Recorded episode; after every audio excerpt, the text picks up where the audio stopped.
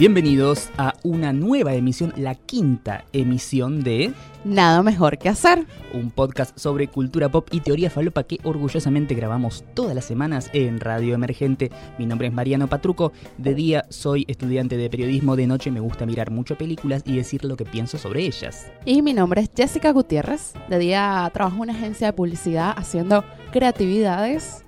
Y de noche también veo películas, veo series y también soy estudiante de guion. Y catás cerveza artesanal. Y sí, soy catadora de cerveza artesanal. Muy bien. Eh, si uno tiene un título eh, legal, tiene que sacar chapa con eso. Sí, lo, lo coloqué en estos días en mi bio- biografía de Twitter. Puse influencer de cerveza artesanal. Muy bien. Marcas, por favor. Lo tenés justo al lado del diploma de Millennial. Exacto. de millennial y palermitana. Sí, sí, definitivamente. Si buscas palermitana en el diccionario, creo que no te digo que sale una foto, pero está el link, vos haces clic ahí y te lleva a tu Facebook. Sí, y la cuenta de Instagram. Y la cuenta, oye, la cuenta de Instagram que es fundamental. Exactamente. Bueno, bienvenidos a una nueva semana, a una nueva transmisión, la quinta en esta oportunidad, Sí. en la cual no tenemos invitados. No, no, vamos a hacer invitados de manera especial, no vamos a, a malcriarlos a invitaciones. No, y además queremos tener los invitados correctos. Sí, y en el momento justo. Exactamente. No vamos a hacer esos programas donde invitan amigos para que hablen de cualquier gilada solo por el hecho de que vienen porque sí. No, no, acá amiguismo cero. No, eh, excepto entre nosotros. Ah, claro, exacto. Porque si no, después la gente va a pensar que nos llevamos mal fuera de cámara. Somos como Mulder y Scully, ¿viste? Que en el set tienen la re química y después estaban re peleados, ¿viste? ¿Estaban muy peleados? Sí, porque... No sabía eso. Sí, aparentemente David Duchovny era una persona bastante desagradable fuera del horario de trabajo y además él ganaba más del doble que eh, Gillian Anderson. Ah, tiene pinta alcohólico, David Duchovny. Era adicto al sexo Bueno, y después hizo Californication. y después hizo que, que está eh, ligeramente basado en cosas que le sucedieron de verdad. Ah, mira vos. No, esa no la sabía, ¿ves? Siempre aprendiendo cosas. Si ustedes tampoco lo sabían, ahora lo saben. Muy bien, David Duchovny es adicto al sexo, cosa que creo que debería enseñarse en todos los colegios primarios de la Argentina.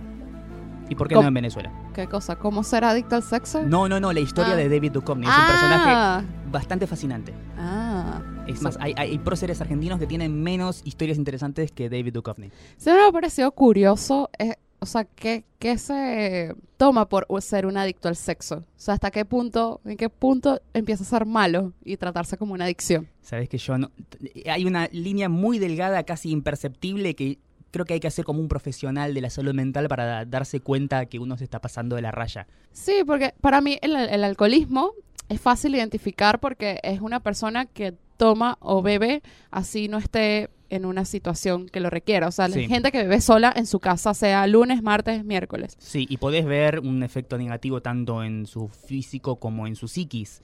Pero en cuanto al sexo, no sé si. O sea, sí sé que puede ser perjudicial en cantidades excesivas, como casi todo, pero ¿cuándo uno hace clic y se da cuenta? Claro, o sea, porque una cosa es ser promiscuo Sí.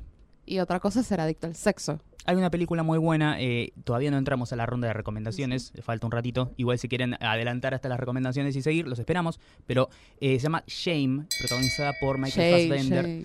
Exactamente. Tiling. Sí. donde él hace, es la historia de él, el personaje de Michael Fassbender, que es un adicto al sexo. La dirigió el mismo negro que dirigió 12 años de esclavitud, Ah, mira. que ahora no me acuerdo su El nombre. mismo negro. El mismo negro. sí. negro. Puede ser cualquiera. Sí. No, Pongámosle Spike Lee. No es Spike Lee, pero pongamos que es Spike Lee. es un negro. Es un negro, sí. ¿Es uno de los mejores negros del mundo? No sé. Ganó un Oscar. Bueno, es uno de los mejores negros del mundo. Por lo menos del semestre. De ese semestre, él fue como el más destacado. Claro. Bueno, adelantamos un poco las recomendaciones, pero con Michael Fassbender, sexo ya me lo vendiste. ¿Está bien? ¿Está bien? Está bien. Me, conf- me conformo con tan poco. Sí, es más, hay, hay un cuasi, cuasi incesto. Uh, es- o sea, Game of Thrones. Sí, sí. Perdón, si no vieron la serie, bueno, sorry. En el capítulo pasado hablamos de Game of Thrones. Pero podemos seguir hablando de Game of Thrones. Podemos hacer un podcast, una, una serie de podcast entera de, de 35.000 capítulos, siempre solo Game of Thrones. Pero ya existe.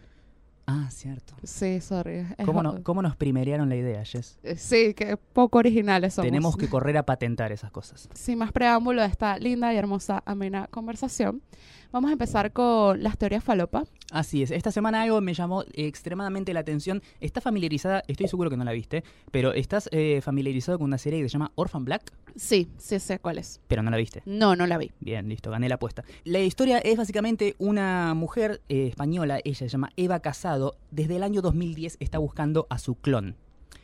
¿Viste que existe esa teoría que todos tenemos un, un doble exacto, una persona que es exactamente nuestro igual, un doppelganger? Sí, eso era lo que te iba a decir, un doppelganger. Así Hay un es. episodio de How I Met Your Mother dedicado a eso, a la búsqueda de sus doppelgangers. Sí, es básicamente la historia de Orphan Black, ¿no? Una mujer que en circunstancias inusuales se encuentra con otra que es exactamente igual a ella. En este caso se llama Eva Casado, es española, como ya dijimos.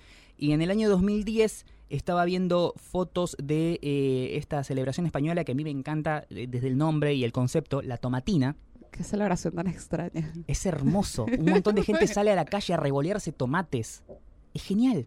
Se matan a Ah. tomatazos. Igual perdí un poco la magia cuando descubrí que no son tomates postas, sino que son así esos que se dejan al sol, que están blanditos, aplastados. Claro. Porque si no, viste que tenés esos que son para ensalada, los que están más verdecitos. Esos Claro, duelen. no, de- exacto, te va a doler. Es como que te pegan un ladrillazo. No, Y ahí como que medio perdí un poquito de magia. no. Pero Sí. igual, no, a mí no me llama nada que ver la atención a esa celebración. Ah, Los españoles son gente muy extraña. sí, o sea, ya el hecho de decirle, no, una vez al año nos juntamos y casi somos asesinados por un toro. Eh, Los que tenemos suerte nos, nos cornea un toro. Es como, eh, Sí, Sí. son medio raros. la cosa sana, tiene la Liga Española. Bueno, decíamos entonces, según estudios científicos, la oportunidad, de las posibilidades, las chances de que vos te cruces con tu doppel- doppelganger son de una en un billón. Uh, Pero, sin embargo, esta mujer en el año 2010 vio fotos de una chica en la tomatina que era exactamente igual a ella, sin embargo, no era ella. no era. Y desde ahí, desde ese momento, empezó la búsqueda en redes sociales, año 2010 estamos hablando. eh, Desde, o sea, desde hace siete años ya estaba buscando a la... Sí, y cada año, siempre en la época de la tomatina o cerca, lo que hacía era como reflotar esos viejos posteos, esas imágenes, Mm. buscando a la chica, la foto, que si vos las ves, son bastante parecidas las dos. Sí, Hay- sí, se de, un lado, de un lado está la doble, del otro lado está la fotógrafa, la, la madrileña, eh, y ahí te das cuenta que son bastante parecidas. Sí. Capaz que por un tema de ángulo o algo así termina colaborando al hecho de que no, capaz que viste son esas mujeres que no son tan iguales, pero justo tienen una expresión Sí. parecida. Bueno, la cosa es que eh, todos los años le iba buscando. El posteo original en Facebook tuvo más de 800.000 compartidos. Wow. Y en el último tweet, que fue en agosto, 27 de agosto de 2017, tiene 5.600 retweets. Bastante. Pero no le gana a Manuel Bartual. No, Manuel Bartual es como otra cosa, pero lo de Manuel Bartual es ficción. Esto es real. Claro, claro. La cosa es que Pero, pero no hay duda que seguramente Manuel Bartual habrá tomado algo de esa historia también. Es verdad, porque es una cosa que existía ya. Mm, Bueno, la cosa es que esta mujer, Eva Casado, finalmente logró encontrar a esta, esta chica que era exactamente igual a ella. No es española, es estadounidense, vive en Miami mm. actualmente y, eh, no sé, por alguna de estas peripecias de las redes, alguien le dijo, che, mirá, esta mina te está buscando a la Yankee y la Yankee se contactó con ella. Tengo las declaraciones. Por favor, en- con acento español. Esto puede salir un desastre. Es súper maja. No he hablado mucho con ella por la diferencia horaria, pero le ha parecido impresionante también el parecido. ella, ella se veía en mi foto y se llevó un poco de susto. Esta mujer, casado, no mencionó el nombre de su nueva amiga guion doble. De hecho, había un trasfondo medio extraño en esta historia porque resulta que en la época en la que esta mujer, Eva Casado, nació, había denuncias de que en su en el, la maternidad donde ella nació hacían papeles truchos a los bebés, los vendían, desaparecían, iban y venían y flotaba esta sospecha de que podría ser la hermana gemela nunca reconocida, pero no, no, son de dos familias totalmente diferentes. Mm, Bueno, es interesante. A mí me ha pasado muchas veces, no sé si es que tengo una cara demasiado común, pero mucha gente me dice, vi una chica igualita a ti. Hace, hace muy poquito también pasó. Sí, sí, yo que, ah, ok. Eh, no sé si tengo una cara muy común, pero hay como varios doppelgangers míos por ahí. Sí, Elizabeth Banks es una. Ah, Elizabeth Vance es una, sí. La otra vez me, me, me escribió un amigo y me dije que sos igual a Elizabeth Vance. Y yo, "Ay, yo quisiera estar divina como ella. Claro. Y, y con los millones de dólares nada más. Pasando a más noticias de teoría falopa. Sí, por favor. Yo no sé si esto es una teoría falopa, pero bueno, va, va ligado como con todo. La semana pasada fue un fin de semana muy, muy especial, particular para la televisión, porque el sábado era la pelea del milenio. la de Mayweather y McGregor. Voy a citar un chiste que ya hice, eh, Rewind, la pelea del milenio. Malane. Porque, o sea, desde el segundo cero, cuando hicieron ting ting y arrancaba, vos veías cómo estaba parado uno, vos veías cuando estaba parado el otro y dijiste, listo, gana Mayweather, la pregunta es cuándo. Exacto. Sí. Sí, o sea, ¿en qué momento Sí, gana, gana No, Mayweather? pero ya, ya verlos parados a los dos a- para salir a pelear, dije, listo, ya está, ganó el negro. Es que era obvio. o Sí, sea. sí. Pero Como en todo deporte, siempre que veas un negro, eh, listo, ganó el negro. no, pero el otro estaba afuera. Bueno, nada, no nos vamos a poder a discutir acá sobre boxeo, No, por favor. pero... Que no sé eh, mucho de boxeo, ¿eh? No, yo tampoco. Sé lo, lo normal. Mucha gente me pregunta, me decía, pero ¿te interesaba la pelea? Porque yo me fui a un bar a verla. Y yo dije, me gusta el show. O sea, yo sé que es un show, yo sé que es entretenimiento. Sí. O sea, no, no estoy ahí para sentarme a ver y que, ay, sí, porque voy a ver unos golpes perfectos y, No, y obvio. que todo sea justo. Mayweather es el Tinelli de ellos. Si yo quiero ver deporte justo, veo las Olimpiadas. Claro. Creo que es, es la, es, es la única competencia que existe, que todo es completamente puro, no hay intereses, no hay negocios y así todo se descubren muchas cosas detrás de eso. Bien. Después, el domingo, teníamos la fin- el episodio final de Game of Thrones Uh, sí. y también el mismo domingo los VMAs, los Video Music Awards 2017. No había forma de que ese domingo no tengas algo para ver. Claro, pero pasó que primero eh, la gente no fue al cine ese fin de semana. La taquilla en Estados Unidos bajó increíblemente, Sí, un récord negativo histórico. un récord negativo histórico. Y después, obviamente, el domingo todo el mundo estaba viendo Game of Thrones y los VMAs tuvieron el más bajo rating en su historia. Epa. Así que eso a mí me deja con una gran interrogante y de mi teoría de en qué están interesados los millennials el día de hoy. O sea, en qué está interesada la juventud. Sacarse fotos. En sacarse selfies. Sí, puede ser eso. Pero, o sea, para que a ti ya no te interese, ¿sabes? Los VMAs, que es donde están, porque a mí me interesaban. Obviamente ya no me interesan tanto como antes, pero para mí ver los VMAs en el año 2000, 2001, 2002, para mí era como un sitio donde yo veía toda la rebeldía, el punk, el rock, Sí. eh, donde lo mejor pasaba. Era ahí en esa noche. Claro, pero ese era tu MTV, no el MTV que tenemos ahora. Claro, pero también está la teoría de que ya los millennials, o sea, ya como que nosotros estamos hasta acá de las celebridades, de los cantantes. Los vemos Puede en ser. Instagram, los vemos en Twitter, vemos lo que hacen, lo que comen, cuando se despierta, cuando se acuestan a dormir. O sea, ya estamos saturados. Sí, las redes sociales es como que todo lo tenés ahí servido. ¿Para qué buscarlo en la tele? Sí, y también pasa, yo, o sea, por ejemplo, dije, bueno, voy a ver Game of Thrones cuando termine, bueno, pongo los VMAs para ver en qué anda. Y todas las presentaciones al principio las vi después a rato en YouTube. Claro. Ya, o sea, no tengo por qué verlas en vivo. Cuando antes no había otra manera de, de ver los VMAs. O sea, si no lo veías en ese momento, te lo perdiste. Sí, es más, me acuerdo en, en años, eh, años antiguos, eh, tiempos pre-Taylor Swift, que tenían traducción en vivo los VMAs. Ay, sí, era terrible. Yo me traducción. imaginaba un montón de, no sé, dominicanos ahí tipeando. ra, ra, ra, ra, todo Dominica- con- con- Los dominicanos no saben hablar, Mariana. Como van a- ellos no hacen subtítulos. Bueno, no sé. algún- Subtítulos se, hacen- se hacían en Venezuela, creo. Bueno, eh, un montón de venezolanos ahí tipeando y, y- y cada tanto, viste, así como eh, una cosa que no tenía nada que ver. Ese es el momento que le daba el supervisor, les daba un latigazo como, escriban, escriban. Ya, un saludo a República Dominicana, que seguramente son muy fans de, Sí. de este podcast. Sí, Definitivamente. Yo los acabo de ofender. no, no puedo ir a Dominicana ya. Pero bueno, y también esta semana vi un, un video en YouTube que me dio mucha, mucha risa, eh, que lo voy a recomendar, que se llama Generic Millennial App. Búsquenlo. Sería publicidad genérica millennial. Publicidad genérica millennial. Lo increíble del comercial es que está hecho con imágenes de banco, imágenes. Y es como las marcas se adueñan de, de esos sentimientos millennials de como que Sí. empowering, libérate, ¿sabes? Como todo eso para venderte cosas. Sí, eh, es todo un, un gran comercial para la gente que está en Argentina, lo va a entender. Es todo un- una gran publicidad de personal. Gente linda en la playa sacándose fotos y, Sí. no sé, jugando con, con bengalitas. Sí, y, el- eh, bailando, porque o sea, los millennials bailamos todo el tiempo. claro, y glitter. Y era como, wow, eso está presente en todas las publicidades que tratan de apelar a un público mínimamente joven. O como el, el after movie de la palusa. Es igual. Sí. Idéntico. Le faltaron gente con corona de flores igual, pero reconozco que estuvieron bastante acertados. Bueno, pero es que la corona de flores ya, ya fue. Sí. Para mí ya, o sea, hubo un momento que saturaron la coronita de flores y... y Espera, espera que venga Lana del Rey este año, vas a... Ay, por Dios. Ese no. es el revival. Ay, sí, yo me acuerdo que Lana del Rey fue la primera con la corona de flores. Y bueno, ya. Después todo el mundo lo usó y no tenía nada que ver. Pero bueno, además, al, al parecer HBO no es el único que tiene problemas con su aplicación. Porque el sábado durante la pelea Fox Play se cayó también. Entonces era un montón de gente puteando en las redes sociales.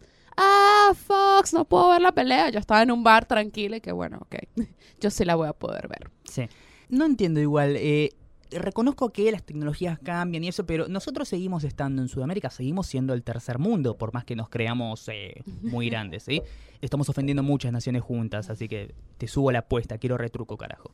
Eh, bueno, a lo que voy es, eh, la gracia de estar en Sudamérica, de estar en este país donde no pasa nada, es el hecho de que vos no podés ir preso por bajarte un torrent, vos no, no, no, no te va a venir a buscar el FBI por buscar un streaming ilegal.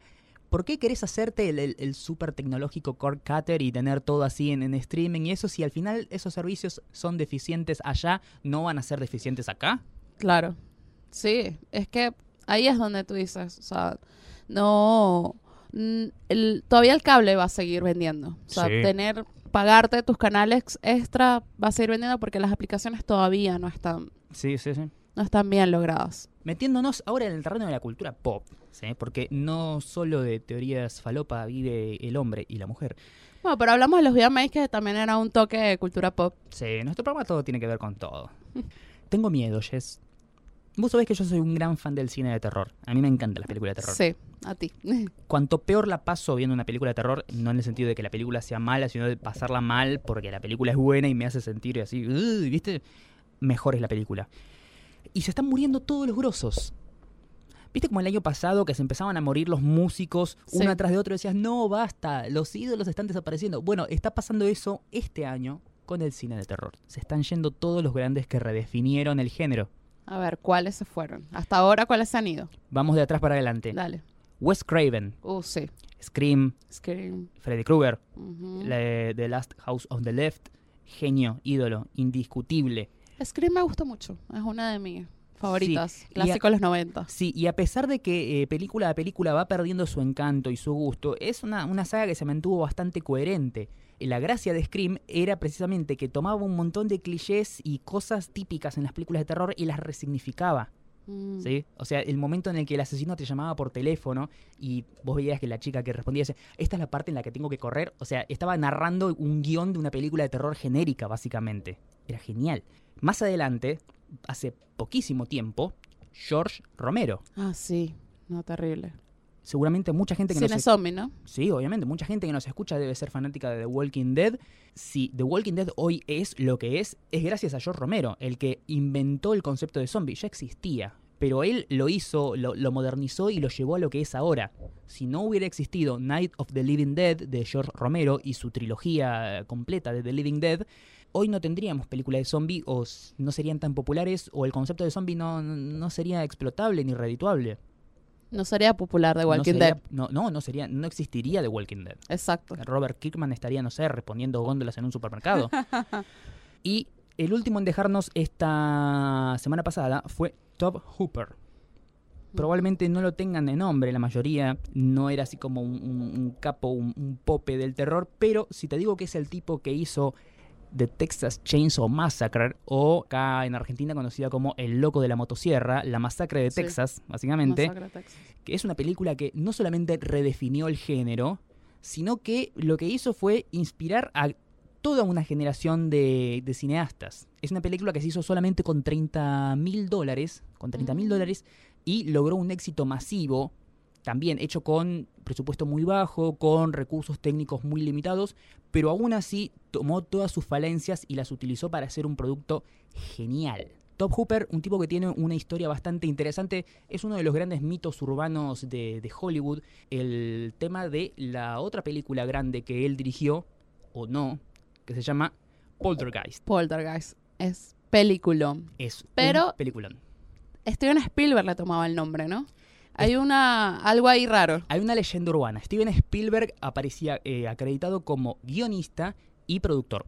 Ujú, Top Hooper como director. Como director. Pero el nombre que salía era impreso era Steven Spielberg. Es que era así, en, en letras grandes, porque era eh, fucking Steven Spielberg, el dueño de la industria del cine en ese momento. Claro. Era una película, producción de Steven Spielberg, Poltergeist, en chiquitito, dirigida por Tom Hooper. Había una obligación contractual de Spielberg que le prohibía trabajar en otras películas, porque mientras se estaba filmando eh, Poltergeist, estaba en pleno proceso de postproducción ET. Ajá. Y como él no- le, le decían no tenía que estar trabajando en varias películas a la vez, tenía que estar dedicado 100% a ET, él lo único que hizo fue juntarse con Hooper, armar el guion, poner la plata para producirla y listo. Pero hay ciertos reportes de gente que laburó en la película, eh, maquilladores, ayudantes de cámara, de sonido, microfonistas, actores, que dicen que Spielberg cada tanto se daba una vuelta por el estudio, se acercaba a Hooper, le daba consejos, había gente que decía, y cada tanto agarraba una camarita y se filmaba un par de escenas. Si vos ves la película, está llena de la influencia y el estilo visual y narrativo de Spielberg a la hora de hacer cine. Sí, es una no. película que es muy Spielberg. Hasta que el último que terminó de, de destrozar este mito es eh, John R. Leonetti, que laburó muchas, en muchas películas como director de fotografía de James Wan y dirigió esa última poronga que hizo, que fue Annabelle, la primera. La segunda está bien, vayan a verla. Y lo que dijo Leonetti es directamente, no, no, no. Hooper filmó algunas escenas. La película la hizo Spielberg.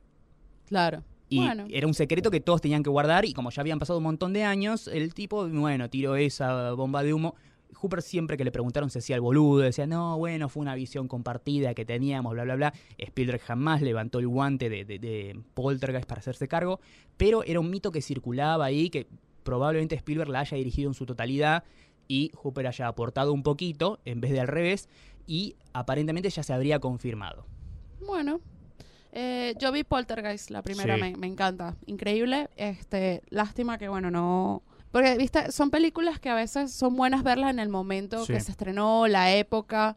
Porque obviamente todo cambia y tal vez ya algunas películas envejecen mal. Sí. No, pero igual Poltergeist me parece que es una película que envejeció bastante bien. Sí, envejeció bastante bien, pero obviamente yo creo que me hubiese dado más miedo si lo hubiese visto en el Obvio. 80. Pero la nenita ahí mirando la tele, they are here, te, te Sí. pone los pelos de punta. No. Es una de esas películas que tiene la famosa maldición de ser una de esas eh, películas que están embrujadas, donde a todos los eh, en el set y a los actores les fueron pasando accidentes terribles, muchos murieron y demás, y se decía que bueno, que había una maldición sobre la película, como también sucedió con El Exorcista, Mm. con eh, The Omen y tantas otras. Sí.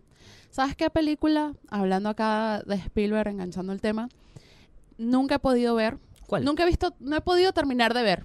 ¿Cuál? O sea, la, he visto como los primeros 10 minutos y siempre la quito. Para mí es la película que me da más miedo y no puedo verla. Te vas a sorprender. Tiburón. Uh, sí. Nunca he podido terminar de ver Tiburón. Yo es una película que vi de chico, también no la podía ver completa. No, no, Siempre llegaban momentos en los que decía, ay, no quiero ver más, y me iba. no puedo, no puedo. Me, me causa demasiado terror, Sí. ansiedad. Lo peor es que yo me sé toda la historia de Tiburón. O sea, Sí, sé sí. lo que pasa. Me vi un documental una vez en IA de cómo se hizo Tiburón, de Steven Spielberg, de todo lo que tuvieron que hacer porque el tiburón se, desar- se desarmaba y la música, como trabajaron con el suspenso, que me parece increíble. Pero nunca he podido terminar de verla. Me da mucha ansiedad la película. Sí, sí, y además también es una película donde no tiene jumpscares, no tiene cosas así. Es un, es un tiburón que se come a la gente, o sea. Es que yo pasaba mucho tiempo en la playa de chica también. Mucho, mucho. Yo iba a la playa y estaba ahí tres meses, cuatro meses. Y para mí era como mal. O sea, que, que en el momento en que no, una alerta de tiburón, ah, me muero, no. me- Sí. Es, eh, creo que. No sé si es en la historia del cine, pero por lo menos un top 5 de las películas que hacen un mejor manejo del suspenso narrativo en la historia del cine. Sí, sí. Si haces un la top mejor. 5, Tiburón tiene que estar ahí. Sí, tiburón es la primera.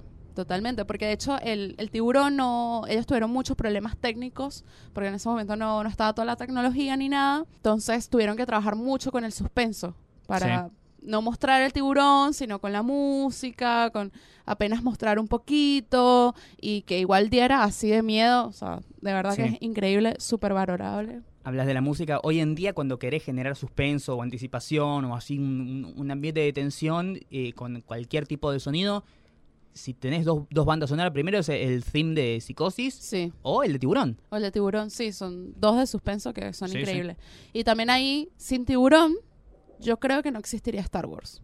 Sí, definitivamente. Porque George Lucas tomó mucho, aprendió mucho con Steven Spielberg. Y ahí fue que se empezó a interesar en todo lo que es la tecnología, la ciencia ficción, para armar cosas. Y de verdad, o sea, Tiburón marcó, es, además como es el primer blockbuster de verdad de la historia del cine. Además eso, o sea, y eh, mi mamá me contaba que la gente salía corriendo del cine, Sí. asustada, o sea, como que generó mucho, mucha tensión en ese momento. Sí, de hecho, por ejemplo, eh, Ridley Scott cuando quería vender Alien para convencer a los productores le dijo, bueno, es tiburón en el espacio. Es tiburón en el espacio. Y que bueno, yo y los tipos ahí. dijeron, bueno, listo, compro. Sí, sí, no, hay que decirle esas cosas a los productores, porque los productores no saben nada. De verdad. Ellos no saben nada. Vos conocés unos cuantos productores. Ay, no, mira. No sé. Y a veces yo veo unas cosas que compran y uno dice, ¿a quién se le ocurrió en la vida comprar esa serie? Sí, sí, sí. Pero bueno, nada. Yo no vengo a recomendar algo, mm, sino quería hablar de que esta semana se cumplieron 20 años de Netflix. ¿20 años ya? 20 años. Wow. Ah, Netflix- cierto. Había surgido Netflix cuando Blockbuster, no te digo que empezaba a morir, pero cuando recién se había contagiado la enfermedad terminal que le iba a llegar a la tumba, que es la modernidad. Claro, sí. Y bueno, nos pusimos a pensar en Twitter, la gente estaba compartiendo que en qué se convirtió su blockbuster al que iban. Sí, tal vez no sé si son más chicos o son más grandes, tal vez tenían un blockbuster de confianza donde tenían su cuenta ahí y alquilaban películas. Tenías que ir hasta allá físicamente, ver todas las películas en físico, Rebobinarlas. rebobinarlas, Sí, porque Blockbuster existe pre-DVD. pre-DVD, sí, Sí. sí, Y llevártela a tu casa y devolverla antes de los días. Y a veces no podías ver un montón de películas porque todas estaban alquiladas y tenías que conformarte con lo que... que yo quiero ver Titanic y que no, ya se llevaron todas las copias. Entonces tenías que alquilar otra. Mi blockbuster al que yo iba se convirtió en un supermercado. Ah, mira. Eh, y ahora yo supongo que ese supermercado tampoco debe existir. Claro. Porque eh, Blockbuster, la, la cadena, desapareció, pero sus eh, tiendas quedaron y fueron algunas reconvertidas. Eh, había mucha gente en Estados Unidos que decía mi Blockbuster ahora es un, un estacionamiento, o sea, literalmente no quedó Mm, nada. Nada. Había otras que eran geniales porque es un estacionamiento, pero en el medio había un poste gigante que iba hasta el cielo y con el, el logo de Blockbuster ahí que se ve que no lo pudieron sacar. Sí. Y bueno, nada. eh, entonces yo quería hacerle una pregunta, hablando todo esto de, bueno, de, de la modernidad, de, de Netflix, de las series. Quería hacerle una pregunta a Mariano. Sí. A ver. Y él también me la tiene que hacer a mí. Así que es un ida y vuelta acá. Si pudieras vivir en una serie, ¿en cuál te gustaría vivir? ¿En qué serie me gustaría vivir? Mm, Es rara esa pregunta, porque hay mundos, tenés que pensarlo seriamente, vos siendo un ciudadano random del mundo de una serie. Claro. Me gustaría vivir en Twin Peaks. En Twin Peaks. Sí. Pero no estar ahí en el medio del misterio policial Claro. y esa falopa surrealista de Lynch, sino que me gusta ese encanto de pueblo pequeño, Ah. ¿sí? de esa cafetería ahí al costado de la ruta donde vas y te pedís una taza de café negro y una, una porción de cherry pie con un copo de crema arriba. Es ese, ese encanto de, te digo, pueblo cuasi campirano ahí en el medio del bosque, tiene algo que, que me atrae. ¿Sabes a qué pueblo eh, me recuerda al de Fargo también? Sí. Es como, Sí, pa- es para como- mí es como el mismo universo. Claro, es como Fargo sin nieve, Fargo Es- en verano. Sí, sí, es como más o menos, pero como esa onda medio principio de los noventas, ese pueblo solo, la cafetería. Me parece muy, muy divertido. ¿Alguna otra? ¿Vivirías en Friends, por ejemplo? En la Nueva York de Friends, sí, pero siento que siento que sería un indigente en la, en la Nueva York de Friends. Pero bueno, pero si tuvieras un trabajo, porque bueno, yo- ella era, Rachel era camarera y ella tenía un departamento en Nueva York. Sí, no, No pasa. había, había ciertas cosas que desafiaban el verosímil en Friends. ¿Serían tus amigos los de Friends? Algunos sí, Algunos. sí. Yo siento que a Joey lo viviría cagando a cachetazos. Porque no puede ser tan boludo todo el tiempo. Sí, yo sentiría que yo estaría enamorada de Ross. Sí, yo siento que sería amigo de, de- de Ross y de Rachel y que estaría todo el tiempo diciendo, bueno, ya está, cojan de una vez y déjense de joder. Yo, yo, Ross, es que a mí me encantan los nerds. Entonces él es como todo, todo lo nerd que a mí me gusta. Es como la, la epítome del nerd. Sí, sí, La voz, la cara, la forma de moverse, de hablar. todo, todo. Me costaba mucho eh, verlo como Robert Kardashian en American Crime Story. Sí, sí. Porque era como, deja de hacerte el serio, vos sos Ross, vos sos Unagi. Una, no, como pone la cara en American Crime Story, así pone, pone la cara de triste por, por Rachel. Es la misma Sí. cara en, to- en toda American Crime Story. Nunca vas a dejar de ser Ross. Sí. La- la- Ah. cuando era la, mm, la jirafa de Madagascar, vos todavía podés escuchar a Rosa ahí quejándose. sí, sí, literal. Yo creo que viviría en, en Sex and the City. Ah, mira. Así re. creo, que, creo que es muy lugar común, pero a mí me encantaría, sí. Soltera en Nueva York, a los 30. Sex and the City, una serie que eh, te he escuchado defender enfáticamente. Yo la defiendo a full. Defiendo mucho a. Porque hoy en día, con lo- los, los cánones actuales, se la tiene a Sex and the City como una serie falopa de Minita, Minita con H al final, Sí. Pero para el momento fue importante. Fue importante, sí, fue una serie muy importante. Eran mujeres independientes, solteras, eh, de- disfrutando su sexualidad sin ningún tipo de tapujos, y eran eh, la mitad de los 90. Sí, ellos pus eh, eh, Sex and the City puso temas sobre la mesa que nadie, nadie hablaba en, Sí. En HBO en ese momento. De paso fue la primera serie súper exitosa de, de HBO. O sea, a partir de ahí fue que se empezaron a hacer muchas series. Me encantaría. Esa creo que sería mi, mi serie. Eh, ellas serían mis amigas, totalmente. Definitivamente. De hecho, tengo varias amigas que yo digo, ella es Charlotte, ella es Samantha, ella es Carrie. o sea, Sí, me- sí, te, te re veo llevándola a Carrie a un, a un bar de cerveza artesanal diciéndole, no, vos tenés que probar esto, que es champagne, ¿viste? Sí, sí, me encantaría. Y tal vez otra serie que me gustaría vivir, me gustaría vivir en Master of None. También me gustaría. En la Nueva York de Master of None. en la Nueva Sí. York de Master of None, pero creo que es como la actualidad también. Sí, Como que es como, ya ahorita como que... es como decir, me gustaría vivir en Nueva York ahora. Ahora, sí. Y sería mi Gassi Hazari, 100%. Sí. Lo amo. Vos, vos sos muy así, Sansari. Sí, es, es mi spirit animal, así Sí. Hazari, totalmente. Ahora pasemos a las recomendaciones. Sí. Eh, Te que- perdiste una gran oportunidad de arrancar la columna diciendo, allora. Allora.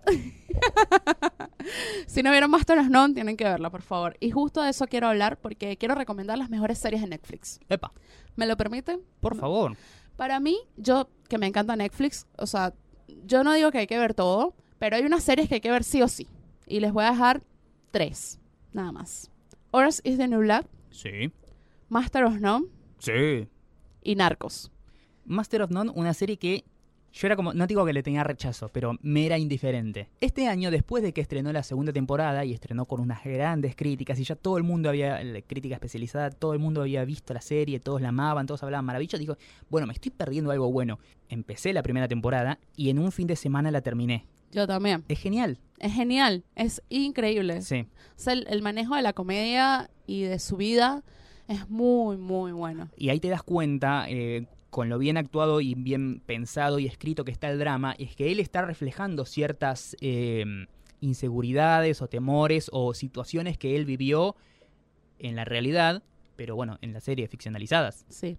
Si tuvieras que recomendar tres series de Netflix, ¿recomendarías las mismas o variarías un poco? Recomendaría Master of None como comedia, recomendaría um, House of Cards como drama, Pero toda la- hasta la última temporada, no la vi, así que no, no la terminé de ver, y recomendaría como falopa entretenida Daredevil. Daredevil. Mm, bueno, me gusta, me gusta. Sí. ¿Otra cosa para recomendar? Por mi parte quiero recomendarles una serie que estrenó este año y siempre pasa lo mismo con las cosas que estrenan a principio de año. Son muy buenas, pero arrancan muy de principio de año y después todas las cosas buenas que van saliendo como las que la terminan eclipsando. Y es una serie que a mí la verdad me gustó mucho. Se llama Legion.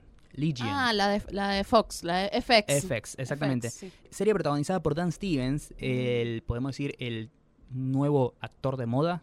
Sí. Que Él- todos los. Sí, todos Él, los- es, él los- es el de la Bella y la El Bestia. de La Bella y la Bestia, estuvo también en Colossal, estuvo en un montón de, de películas este Ah, año. Colossal. Viene de estar en varias temporadas de Downton Abbey. Mm. Y es como, bueno, la, la nueva cara que todo el mundo ama y que los estudios están peleando por tener.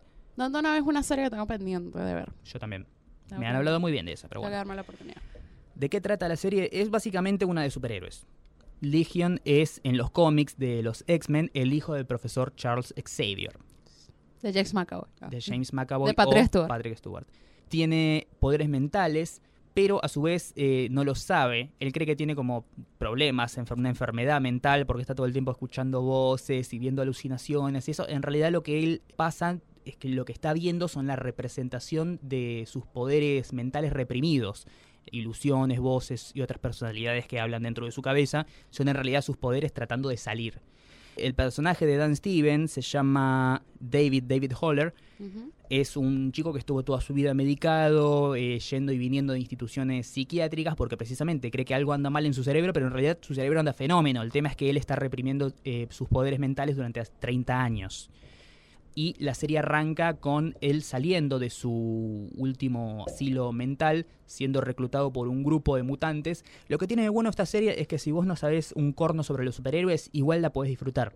Porque a pesar de que el tipo es un X-Men y es un mutante, vos no tenés que saber nada sobre la historia de los X-Men y los mutantes, porque, dicho mal y pronto, no están todo el tiempo colgándose de las tetas de Wolverine, sino que eh, simplemente te dicen, él es un mutante, son gente que nace con poderes especiales y el mundo los discrimina y les teme.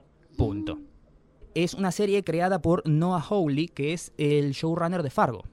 Ah, increíble. Bien. Tengo que ver Fargo. Tampoco he visto Fargo. Yo vi la película de los 90. Sí. Me encanta. La serie es genial Necesito ver la serie. y yo creo que es una también es una serie antológica que está ni siquiera te digo basada en la historia de los hermanos Cohen en la película, sino en el tono que le imponen los hermanos Cohen. Son siempre historias autoconclusivas en pequeños pueblitos de infierno, pueblo chico, infierno grande. O los chicos enfermos grandes, sí. Pero no más que eso, no hay ninguna conexión con la Fargo no, ellos, original. ellos simplemente decidieron ambientar su serie en esa época Sí. de Fargo. O sea, como en esa... Bien. Bueno, eh, como decíamos, Noah Hawley, que es un tipo que es bastante creativo y eh, a mí me gusta mucho la forma en la que él hace series porque utiliza ciertos recursos que no son muy comunes. Desde técnicas de iluminación, movimientos de cámara, narración, que para algunos pueden ser así, no te digo complejas o difíciles, pero sí eh, raras, poco vistas. mm, Eh, el primer capítulo y creo que parte del segundo, hay un montón de cosas que vos no terminás de entender si son reales o son ilusiones que están pasando en la cabeza de él. Y eso es lo genial de la serie, porque vos, espectador, experimentás el- la misma confusión y desorden mental que está experimentando el personaje principal. Y creo que eh, Noah Hawley tiene formas muy creativas de, con la cámara, con la luz, con el sonido, con el color, generar eso. Sin ser, hacerlo demasiado obvio con efectos especiales y psicodelia y demás. Es una serie que a mí me gustó mucho y tuvo ciertas críticas bastante positivas, pero como que pasó por debajo del radar. Es que es muy raro ahora que las series que pasan por tele, porque yo siento que no están vendiendo como antes, a menos que tengas un marketing como, no sé, Game of Thrones. De resto, que alguien diga, o sea, yo, tú me digas, Jessica, tienes que ir a tu casa el lunes a las 10 de la noche y poner tal canal para ver tal serie, yo ya no lo hago. Mm. Particularmente, no, no, Sí. No tengo tiempo para eso. O sea, no es que me crea una persona demasiado ocupada. No, no. Pero de verdad no, ya no lo hago. O sea, ahora yo estoy viendo recién American Crime Story, porque está en Netflix. Y me encanta. O sea, porque yo puedo decidir cuándo verla, cómo verla, y listo. O sea, Sí, a mí me pasó lo mismo con American Crime Story. Empecé, la vi los primeros tres capítulos y dije, qué serie más genial. Pero después le perdí el hilo porque un día no llegué a ver el capítulo en el momento que estrenaba y al- la semana siguiente me olvidé y después dije, bueno, ya está, cuando termine y hagan una maratón de final de temporada, ahí la veo toda, ahí la vi de un saque, claro. cuando pude. Sí. Y si no, si me perdí esa maratón, digo, bueno, eventualmente en algún momento la van a subir a algún lado y ahí la veré. Claro, o sea, yo no saben lo feliz que estoy que haya terminado bien esto. Sí. O sea, no porque no la vea, sino porque ya los domingos puedo hacer otra cosa, pensar, decir, bueno, puedo ir al cine, puedo quedarme hasta tarde, o sea, como que ya no, no tengo eso de que tengo que estar a las 10 de la noche en mi casa el domingo. Yo creo que ese nivel de seguimiento para las series, sea por streaming, sea por cable o lo que sea, tiene que ser algo que verdaderamente te apasione, te movilice, porque ya la paja te gana. Sí, sí, o sea, y yo muchas series que veía antes era porque, ah, pasaba canales y yo ya no paso canales. O sea, yo voy directamente a poner algo que voy a ver en el momento y si no tengo Netflix y si no tengo YouTube. Sí. Listo. Y Torrent. Y Torrent. No, no soy muy usuaria de, de Torrent, pero bueno. Nada. Bueno, eh, estuvieron lindas las recomendaciones. Me gustaron. Bien. Tengo que ver. Eh, Me quedé que tengo que ver Legion y tengo que ver también Fargo, la serie. No, no la recomendamos, pero Claro, no, arranca por, por Fargo sí. y si te gusta el estilo que tiene, Legion te va a encantar. Bueno, la voy a ver. Yo vi ya el primer episodio de Narcos, que la subieron ayer a Netflix. Y Me gustó, me gustó. Eh, está Bueno, ahora es como más centrado en Pedro Pascal, que hace Peña, y ahora viene, bueno, el cartel de Cali. Está muy bien tratada. Lo único que me disgustó un poco es que no me gustaron los diálogos.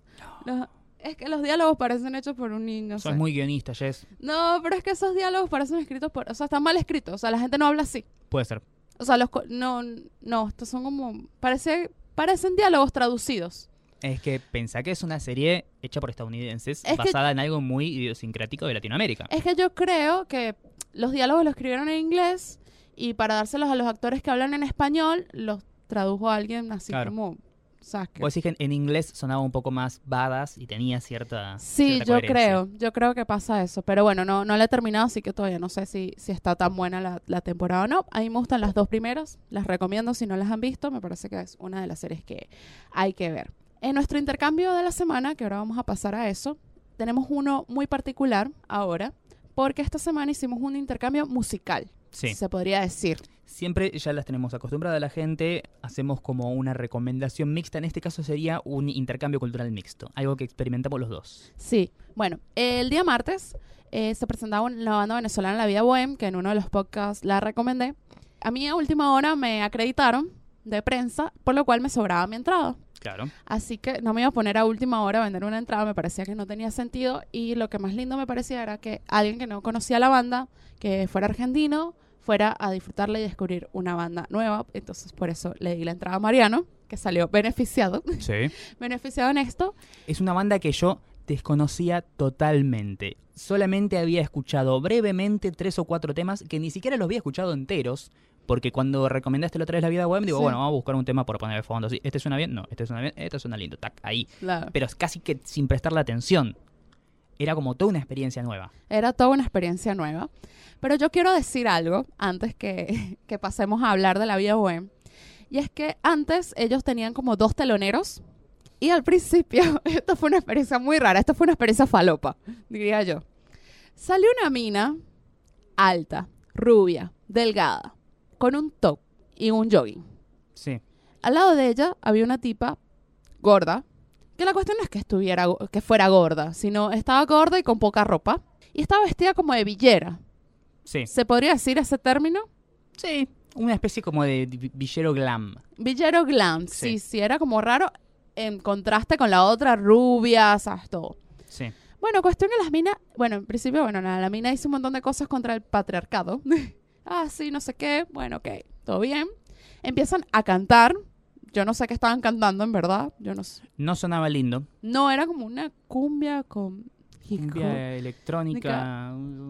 Es como, a ver, como si eh, Pablo Lescano hubiera tenido un hijo con Cia, pero al momento del parto hubiera caído de cabeza y se hubiera golpeado fuerte contra el piso. Sí, era una cosa muy extraña. La cara de la gente era parecía un meme, era como todos Sí. con una cara. Mayoría de público venezolano. Mayoría de público venezolano, nadie entendía nada. Bueno, pensábamos que todo estaba mal y que no podía ser peor, pero sí podía ser peor, porque después se fue la, la que estaba vestida de villera se fue y entraron otras dos más, que esas lo que hacían era bailar, también estaban ahí medio con poca ropa, una también era gordita. De pronto se empiezan a besar en el escenario y después la otra, la cantante, la rubia, se saca el top y quedan tetas en el escenario. Sí. No, no, fue una cosa muy increíble. Después, bueno, la busqué. Se llama Naomi, la mina. Era modelo. Fue modelo de Gucci. Jodeme. Fue modelo de varias cosas y ahora ella dice que es cantante. Ok.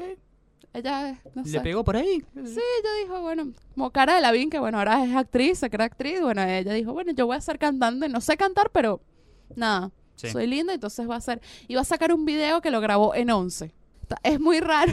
¿Ves que te digo que es una especie como de villero glam? Es como Villero Glam y que, ay, sí, so- o sea, desfilas para Gucci y ahora dices que compras ropa en Onser. Bueno, no sé. Bueno, fuimos a la Vía Bohem. Sí. Después de esta chica, quiero decir una experiencia Sí. un poco más satisfactoria. Sí. Sonó una banda que llamaba Siamés, Sí. que no conozco, pero que sonó muy bien. Bueno, o en comparación con la otra, cualquier cosa era buena. Sí, eh, no, pero igual la busqué en YouTube y, y suenan bien, suenan sí, bien. sí, eh, canta una negra que, bueno, voz de negra al fin. Y bueno, al final, la Vía Bohem. Así que ahora Mariano nos va a dar su review de qué le pareció esta banda. Yo quiero aportar un par de cosas. Ellos empezaron cantando una canción que se llama Radio Capital, que fue el primer single de su primer disco. Esa canción se llama Radio Capital porque la primera radio en Venezuela en pasar rock, en los, te estoy hablando del año 80, Sí. se llamaba Radio Capital. Entonces es como una carta de amor a esa primera radio que puso rock y de ahí salieron locutores muy, muy famosos, conocidos eh, y- e importantes para el rock en Venezuela. Entonces, ¿qué te pareció cómo abrieron? Mira, te digo, una banda que no conocía, dos cosas que me sorprendieron. Primero, no lo bien que suenan eh, en cuanto, sino el buen ensamble que tienen. Mm, Lo, lo bien que suenan cada uno por separado y juntos es genial. Nunca sentís como que hay uno que está tocando mejor que el otro o un- uno de los músicos que está como ahí más, más abajo aportando poco. Se nota siempre desde el- los juegos que hacen con esa caja de sonidos, el guitarrista que la rompe, la- el, el batero también, los coros. Mm, Me encantó eh, el ensamble que hay. Y otra cosa que también me fascinó es la energía que tienen. La Sí, energía y la presencia escénica. El cantante es un loco de mierda, en el buen sentido.